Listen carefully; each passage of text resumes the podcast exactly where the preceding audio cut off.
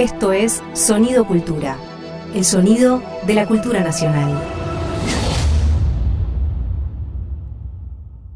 Hola, ¿cómo les va? Acá estamos nuevamente en Eche 20 centavos en la ranura. Mi nombre es Dolores Solá y estoy con mi compañero Hernán Lucero. Hola, bienvenidas, bienvenidos. ¿Qué tal, Lola? Bien, muy bien. En este programa tenemos algunas alegrías. No me Eh, digas. sí, sí, tenemos, bueno, tenemos visitas. Uy, qué bien. Eh, sí, tenemos a Pipi Piazzola invitado. Sí, un honor total. Se están cumpliendo 100 años de Astor, Exactamente, por eso este, queremos hablar con él por, por, por el, el aniversario 100 años. Y, y también, bueno, tenemos premios Gardel, porque han salido las nominaciones esta semana para los premios Gardel 2021. ¿no? ¿Y estás nominada vos? Sí, estoy nominada. Ah, Estoy nominada con La Chicana. En realidad está... aplausos. Está, bueno, bueno. Está no- eh, nominado el último disco de La Chicana que se llama Hikikomori. Pero más allá de eso, eh, hay, hay otras, este, por supuesto, sorpresas, algunas simpáticas, otras no tanto, decepcionantes, como siempre pasa con los Gardel, pero bueno, ¿qué vamos a hacer? Una de esas lindas sorpresas eh, es la nominación a la categoría Mejor Álbum Artista de Tango de alguien a quien conocemos los dos y que debuta con un, con un disco, ¿Y quién es? La Turca, Mariana Mazur. Ah, la tuya. Sí, Mariana Mazur hizo su primer disco, eh, La Bella Indiferencia, y es candidata a Mejor Artista de Tango. Pero empecemos con esto, con... con Vuelve el tango, ¿te parece? Siempre está volviendo, ¿no? Dale, siempre, como Troilo. Me leyó una gitana en la borra del café que vuelve el tango. Y que vuelva nomás si está en su casa. Bienvenida de mates y gorriones. Bienvenida de vinos y de farra. Por su primer amor, que fue milonga. De su primer amor, que fue guitarra. Envuelve el tango hoy. Tenemos a, una querida amiga, se llama Mariana Mazú. Está candidata a mejor álbum artista de tango para el Gardel 2021. Aquellos que la conocemos por las noches en el Faro, la conocemos por la turca, como público de Cucusa, asidua del Faro. Y también la conocemos de las mañanas en el Borda, porque quienes participamos del Festival de Tango del Borda todos los años, por ejemplo la Chicana, eh, la hemos visto con su delantal blanco, bailando en la pista con los pacientes, descollando, llamando mucho la atención porque es muy alta y es muy hermosa. Y ella es, además de una gran cantora, es psicóloga del Borda. Ha hecho este primer disco, La Bella Indiferencia, producido y con la marca indiscutida de Acho Stoll, con varios géneros, estilos rioplatenses que van desde el tango, el vals, el foxtrot, hasta el candombe. Tiene La Bella Indiferencia 11 canciones. Incluye algunas excentricidades. Por ejemplo. Por ejemplo, temas de Fito Páez. Bien. Hace con su hija, Morena Canji, que es preciosa, Costumbres Argentinas, De Andrés. de Andrés. Hace La Calle Melancolía, que es un temazo De Sabina. de Sabina. Sí, es hermoso el disco. La verdad espero realmente que, que gane la turca. Mezcla ¿no? sus, sus, sus horas de tango con su arduo trabajo en lo que era el cenarezo. Como, así que se merece un premio por todo y por el disco también. ¿Querés que escuchemos, Hernán? Pero por supuesto. ¿Qué vamos a escuchar? Vamos a escuchar una canción de, de Victoria Morán. Enorme cantora. Sí, cantora, querida, compañeraza y, y además autora de, de esta hermosa canción que se llama La Negadora, por Mariana Mazú.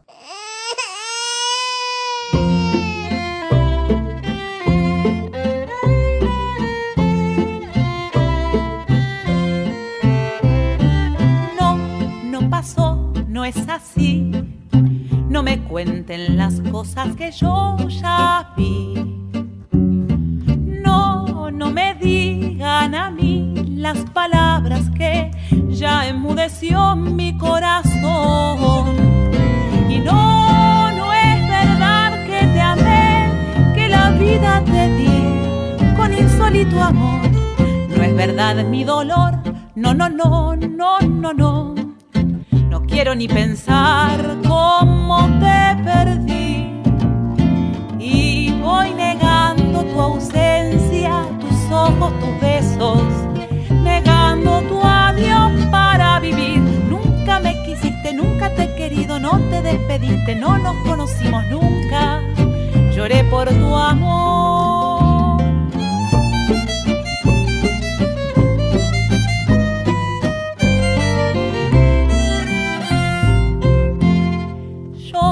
Soy feliz, soy feliz, adornando tu adiós de fatalidad.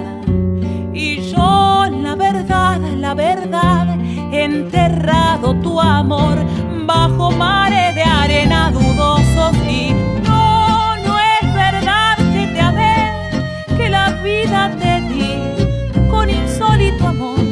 No es verdad mi dolor, no, no, no, no, no, no. No quiero ni pensar cómo te perdí y voy negando tu ausencia, tus ojos, tus besos, negando tu adiós para vivir. Nunca me quisiste, nunca te he querido, no te despediste, no nos conocimos nunca. Negué mi dolor para vivir.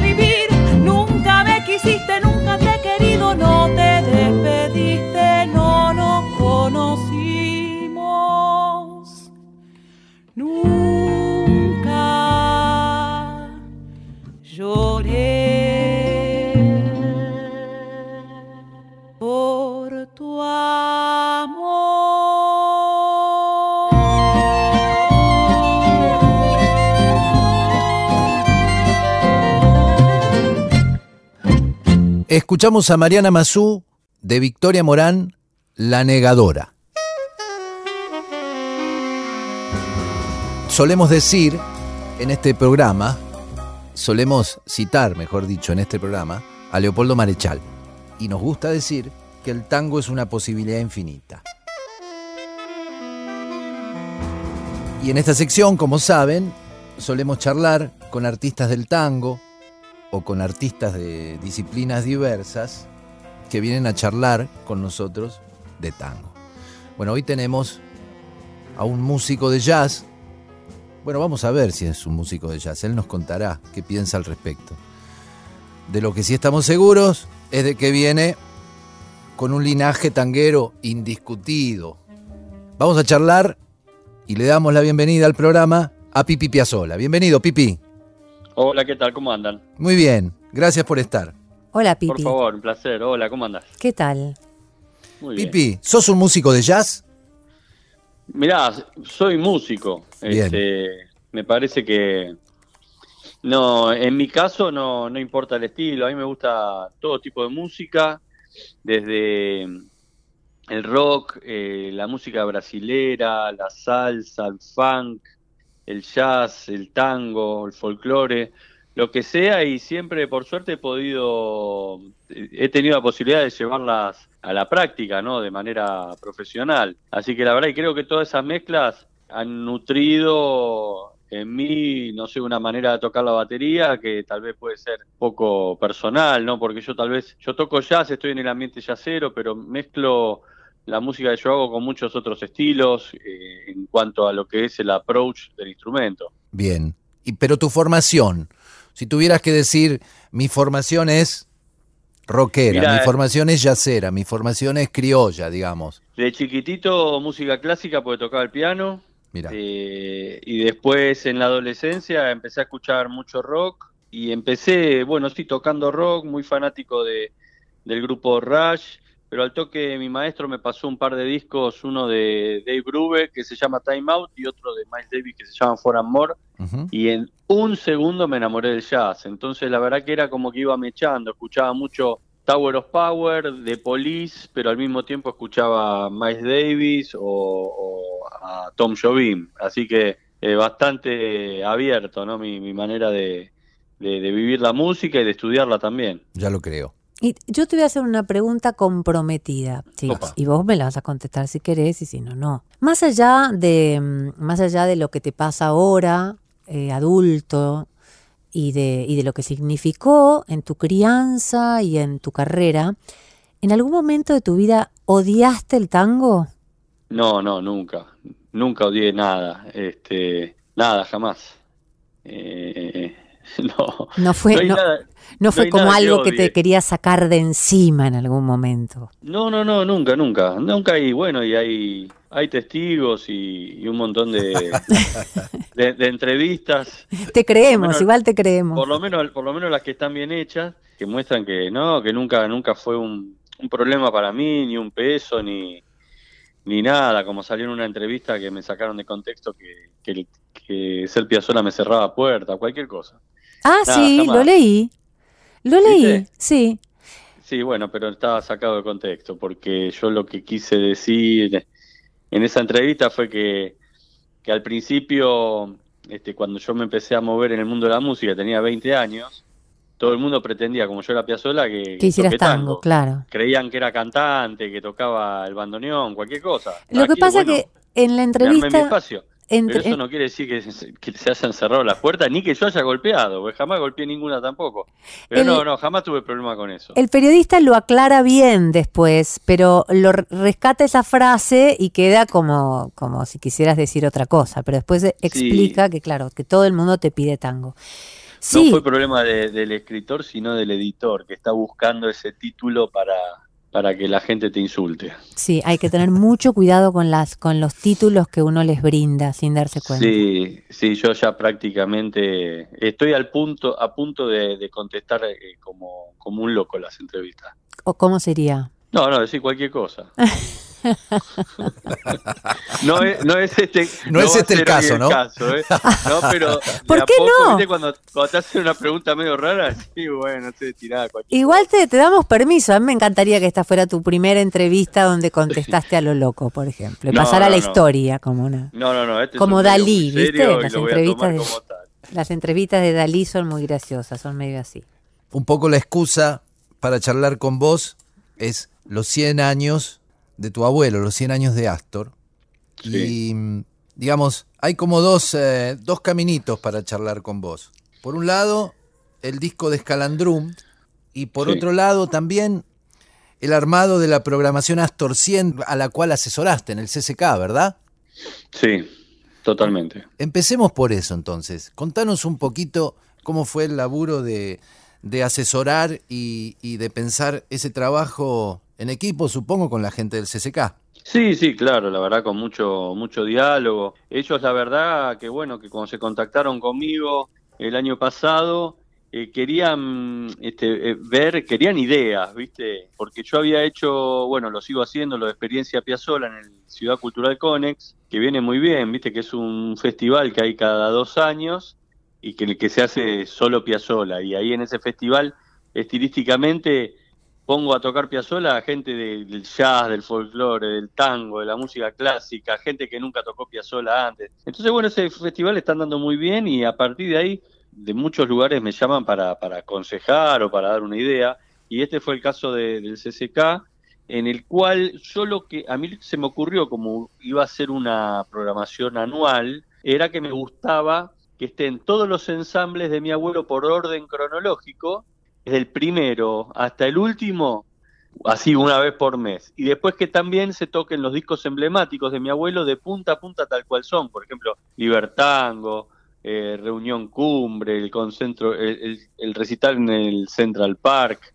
Después también las músicas de película de mi abuelo. La gente vaya a ver el cine al CCK, pero que vaya a ver las películas en las cuales la música es la de mi abuelo. Y después también en la cúpula, ahí sí, a apostar a, a gente que nunca tocó Piazzolla, pero bueno, el COVID, viste, nos está sí, claro, claro. acorralando grosso, porque solo una o dos salas estaban habilitadas y, y- y nos íbamos a quedar con los ensambles históricos y con los discos emblemáticos, pero bueno, hay un montón de cosas más que, que podemos hacer, que bueno, veremos cómo, cómo marcha esto, pero lo que más gustó fue la idea de la cronología de, lo, de las orquestas de mi abuelo, este, la idea de, de los discos emblemáticos, eso gustó mucho.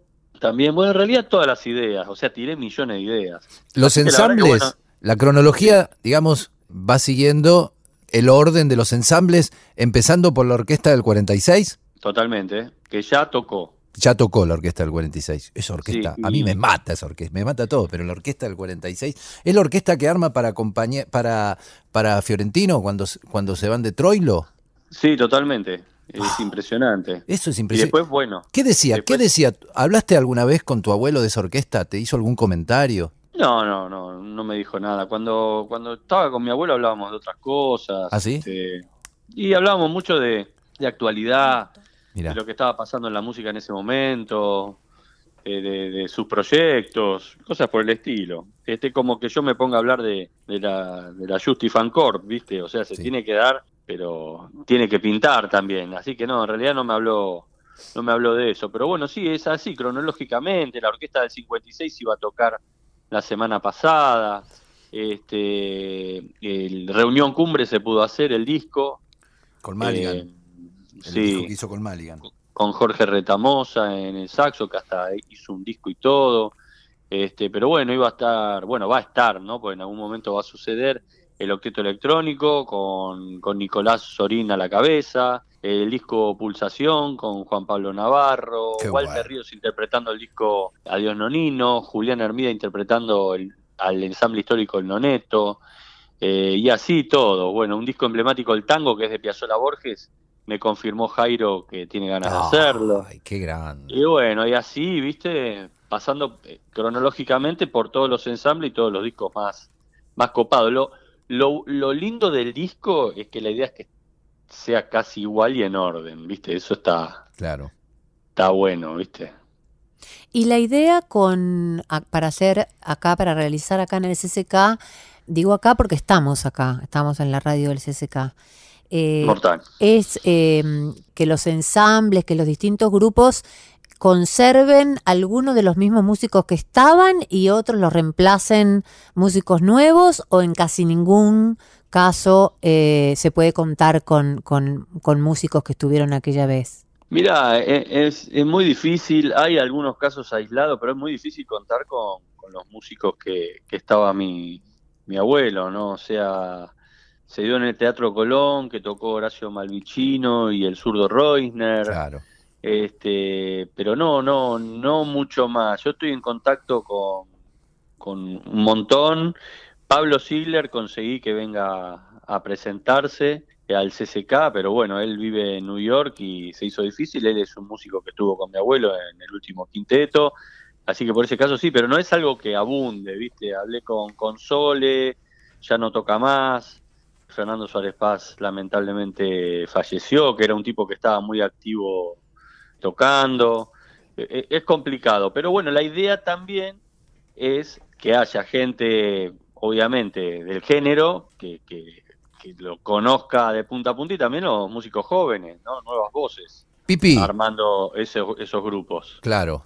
Nos sugeriste algunas canciones para escuchar. ¿Las escuchamos? ¿Qué te parece? ¿Vamos con Soledad de tu abuelo? Dale, esa la grabamos para el último disco de Calandrum llamado 100. Dale, y cuando volvemos ese charlamos, tema- charlamos de Dale.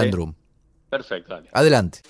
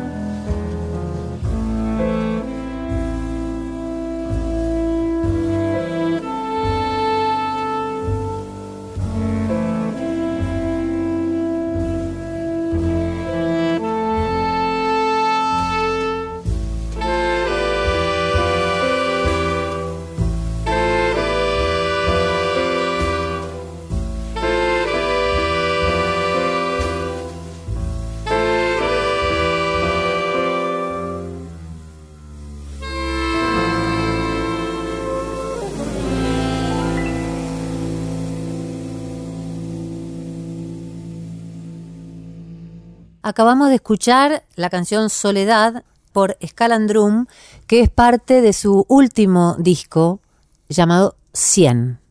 Pipi, contanos cómo pensaron este disco. ¿Cómo pensó Escalandrún este disco que celebra Bueno. los 100 años de, de tu abuelo?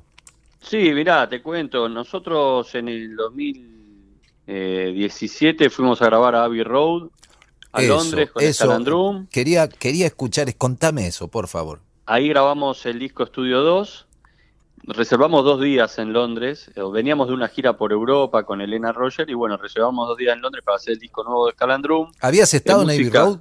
No, no, no, ni en Londres, nada. Ah, no Eh, conocías Londres tampoco. No, no, eh, me volví loco, me pareció. Fui con poca expectativa porque, bueno, yo trato de no. Cuando pinta algo que está por ser grosso, trato de no generarme demasiadas expectativas para no desilusionarme, ¿viste? Entonces siempre digo, bueno, debe estar bueno Abbey Road, pero acá tenemos John y, y no sé qué y no sé cuánto.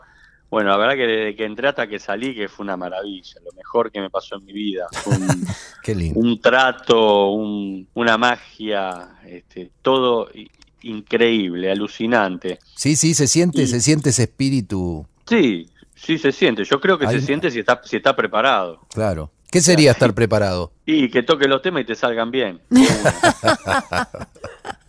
Porque si no te salen bien los espíritus, ¿sabes a dónde? La mística. Está bien. Está Sí, muy bien. Nosotros con Escalandrum fuimos dos días y el primer día ya habíamos terminado el disco Estudio 2. ¡Qué O sea, bárbaro! en un día grabamos el disco. O sea, imagínate la alegría de- del ensamble de que todo salga de una tan bien. Y bueno, y el segundo día que nos sobraba, ahí le digo a los muchachos, che, ¿por qué no grabamos los temas de mi abuelo que todavía no hayamos grabado? Y ahí estaba Soledad, que lo veníamos tocando a veces en vivo, La Muralla China, eh, Primavera Porteña y Milonga en Re. Y bueno, grabamos esos y dijimos, "Bu- yo le dije, bueno, tal vez algún día lo usemos. Entonces el año pasado, en plena pandemia, cuando decidimos hacer el disco a mi abuelo, este, yo le digo a nuestro manager, me gustaría mucho hacer un disco para mi abuelo, como un Piazzolla Play Piazzolla 2, y, que salga el día del cumpleaños de mi abuelo, el 11 de marzo. Bueno, lo hablábamos ahí con, eh, con Warner, todo, todos estuvieron de acuerdo, entonces bueno, nos metimos a grabar e hicimos la suite troileana que, en Ion, acá en Buenos Aires, la suite troileana, que son este, una obra que le hizo mi abuelo a Troilo cuando falleció y que nosotros veníamos tocando porque una vez lo tocamos en Boedo para un cumpleaños de Troilo, lo preparamos especialmente, así que teníamos ese repertorio, pero bueno, igualmente lo tuvimos que repasar, es muy complejo. Y bueno, y lo bueno del disco es que se juntan estos dos estudios de grabación, ¿no? Lyon y Abbey Road. John y Abbey Road en un solo disco y que nos encuentran con 11 años tocando Piazzolla, este disco. Claro. Mucho más maduros, este, a mí me encanta cómo quedó, la verdad, no es- nunca voy a decir algo así de, de un disco, pero este realmente me parece que quedó muy bien, no, no encuentro fisuras, este, mis compañeros tocaron increíble, los arreglos están buenísimos, así que bueno, estoy muy contento. Y esta versión de Soledad que escuchamos es mágica, es increíble. Y mucha, mucha mística alrededor, ¿no? Porque además de los 100 años de Astor, eh, Abbey Road, Ion, el portugués, eh, una versión de Adiós Nonino eh, muy, muy especial, ¿no? Sí, es una versión, un arreglo que también fue una idea mía, pero los arreglos los hace Nicolás Gershberg, nuestro pianista, arreglador, compositor, un maestro, este, que hicimos todos los adiós noninos de mi abuelo en uno solo, o sea, el del noneto, el del octeto electrónico, el sinfónico, eh, el bueno. del quinteto, todos en uno solo.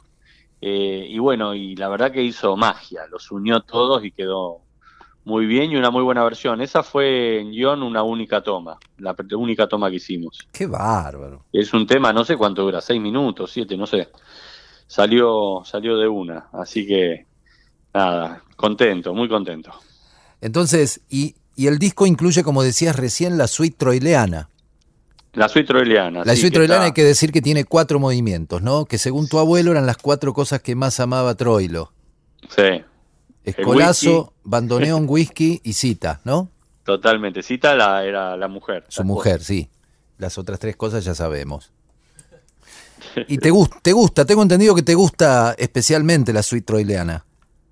Sí, porque cuando yo tenía 3, 4 años, mi papá tocaba con mi abuelo en el octeto electrónico y bueno, yo iba a los ensayos, a los conciertos. En mi casa se escuchó siempre mucho el disco en el Olimpia de París y ahí está la suite troileana. Así que la verdad que para mí es como una canción, son cuatro temas que me acompañan desde muy chiquito, ¿viste? Como algo, un sonido de la infancia, ¿no? Como también lo es Aguas de Marzo, esa versión de Tom Jobim y Elis Regina, que mi mamá me cantaba cuando yo era chiquito. Contale, contanos, para que me gustaría que el público eh, supiera algo que yo leí estos últimos días, leyéndote, esto de que tu primera batería, cuando vos te estabas buscando un poco como músico, fue regalo de Astor. Sí, este, fue así. Yo empecé a estudiar batería y la verdad que en casa eh, a, mi, papá le había estafado un socio. Eh, estábamos muy mal económicamente y era imposible comprar una batería, ni siquiera la, la más barata, ¿viste? Ni siquiera una de juguetería.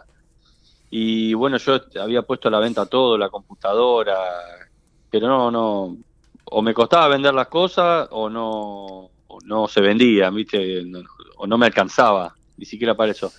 Mi abuelo se enteró de esto y más o menos al año y medio de que yo empecé a tocar batería, me llamó, fui a su departamento, tomamos algo, escuchamos un poco de música y me dio un sobre con, con la plata para comprarme la batería, una batería hermosa. Y la verdad que, que bueno, fue, fue espectacular para mí porque pude empezar a avanzar mucho más. Pero ese año y medio que estuve sin batería, me las arreglaba para dar bien mis lecciones igual, me había armado una cosa con carpetas, con guías telefónicas, y me imaginaba los pedales y, y bueno, me iba bien, avanzaba fuerte igual. Así que bueno, es lo que ahora me toca decirle a mis alumnos, ¿no? Que claro. tal vez no tener instrumento no es excusa a veces. Pipi, quiero hacerte una pregunta más sobre el disco 100. Sí. Hay, es cierto que hay un solo, un solo que encontraron o un solo que estaba guardado ahí en, en el arcón de las de las viejas grabaciones de tu abuelo. Sí, de las viejas grabaciones de guion, porque lo encontró Osvaldo Acedo, el dueño de guion. Claro. Eh, en realidad no lo encontró, siempre lo tuvo ahí. Lo tuvo preparado.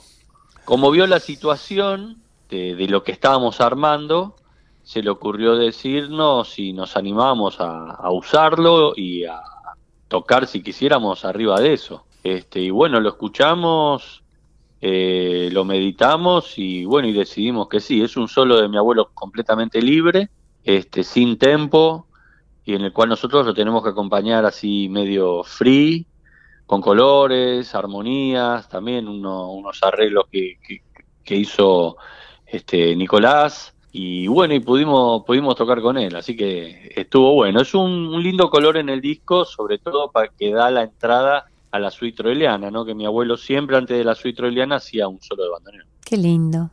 Pipi, gracias por esta charla. Por favor, un placer. Nos vamos a ir escuchando Acuático de y por Escalandrum. Gracias, Pipi. Por favor, un abrazo grande, Acuático ahí de Escalandrum, tema de Nicolás Gersberg, grabado en Abbey Road, primer tema que grabamos cuando llegamos a Abbey Road. Qué lindo. Un abrazo, Pipi, gracias. Hasta pronto. Un grande saludo para todos. Chao, chao.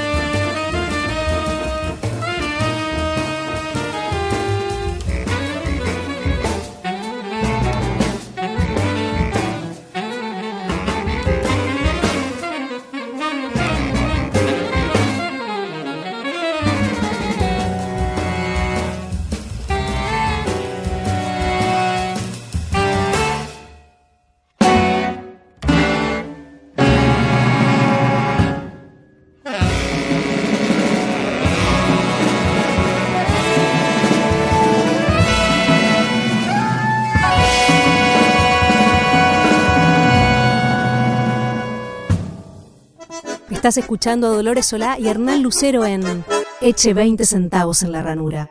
Esta es la discoteca de Eche 20 centavos en la ranura. Al fin, al fin llegamos con tiempo a Al esta fin, parte ¿no? del programa. Sí, siempre nos quedamos cortos. Bueno, hoy traje eh, mi parte, para los oyentes, acá el, el lugar que ocupo es el de la discoteca Bizarra. Y trato de encontrar rarezas para sorprender a mi compañero Lucero. Y hoy te traigo un tango ruso de 1936 que se llama Wino Lubwi. Quiero escuchar eso. Ah, es de mm, El Rey del Tango Ruso. ¿Escuchamos? Bueno, vamos.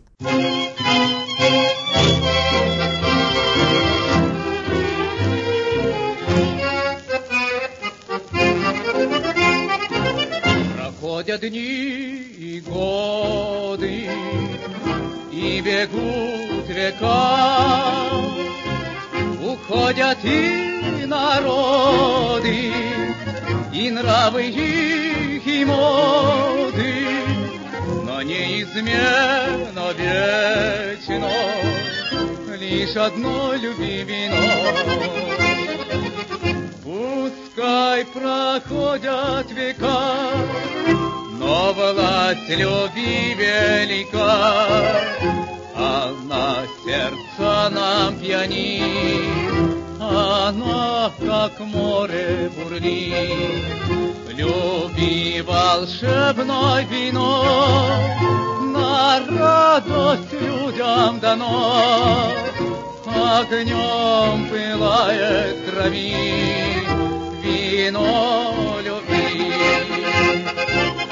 Вино любви не даром нам судьбой дано, раз даже в сердце старом оно горит пожаром, и как Пьеро влюбленный старичок же не поет. Пускай проходят века, но власть любви велика, она сердце нам пьянит, она как море бурлит. Люби волшебное вино, на радость людям дано. Огнем пылает крови вино любви. Пускай проходят века, но власть любви велика, она сердца нам пьянит, она как море бурлит. Люби волшебной вино, радость людям дано, огнем пылает в крови вино любви. Acabamos de escuchar a Piotr Leshenko, el rey del tango ruso, 1936. Este artista que nació en Ucrania, durante la Primera Guerra Mundial se trasladó con su madre analfabeta a Kishinev, que ahora es parte de Moldavia. Como resultado, Lushchenko ha sido reclamado como artista nacional por Rusia, Ucrania, Moldavia y Rumania. Qué bien. Yo te traje hoy para que escuchemos en la discoteca criolla a uno de mis maestros, a uno de mis superhéroes tangueros, Rubén Juárez. Ah, qué vivo que Vamos a escuchar Amor de Recero, así que te invito a que montes en ancas del Zaino Negro que Como una cautiva. Rubén te va a llevar a pasear por la pampa nuestra.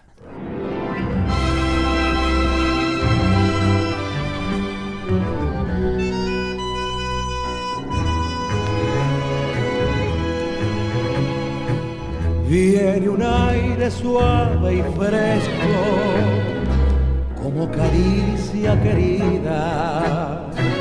Mientras yo en mi negro cruzo la pampa dormida, siguiendo las tres Marías y en una huella de amor soñando el alma mía por esos campos de Dios. Tropa, tropa, voy por esos campos de Dios. Mi amor de recero conoce el camino, el viento, los pastos, el sol y el ombú. Saben que es rodaja que empuja el cariño cuando voy arreando pa'l lado del sur. Pegando la vuelta me siento dichoso, las penas pasadas se quedan atrás. Y voy por la senda contento y deseoso de darte en un beso mi amor al llegar.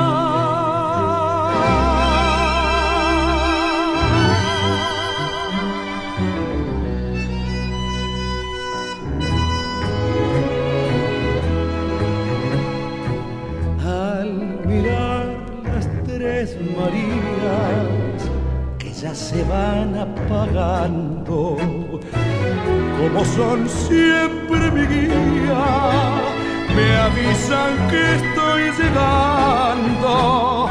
Vamos, ay no, vuela, vuela, que pronto amanecerá. Vamos, que allá está la estrella que alumbra mi soledad.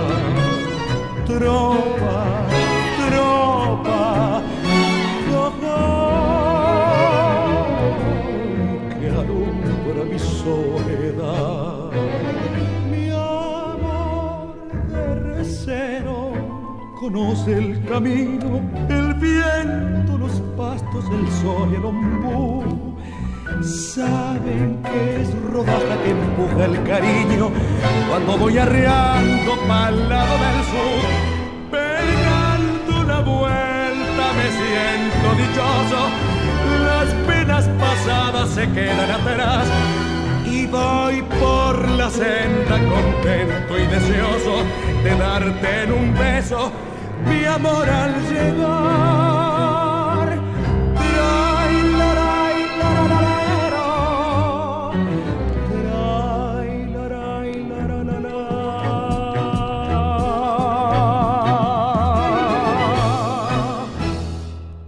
Zapateando y por triunfo se terminó este tango Acabamos de escuchar, como dije antes, Amor de Recero por Rubén Juárez con arreglos y dirección del maestro Raúl Garelo. Pocas cosas eh, después de Juárez y esta canción, este tango, Sí. se pueden decir. La verdad que sí. Hay que irse nomás. Nos vamos. Nos despedimos hasta, Hasta la la semana que próxima. viene. Chao, Lola. Chau, Lucero. Fue una producción del Ministerio de Cultura.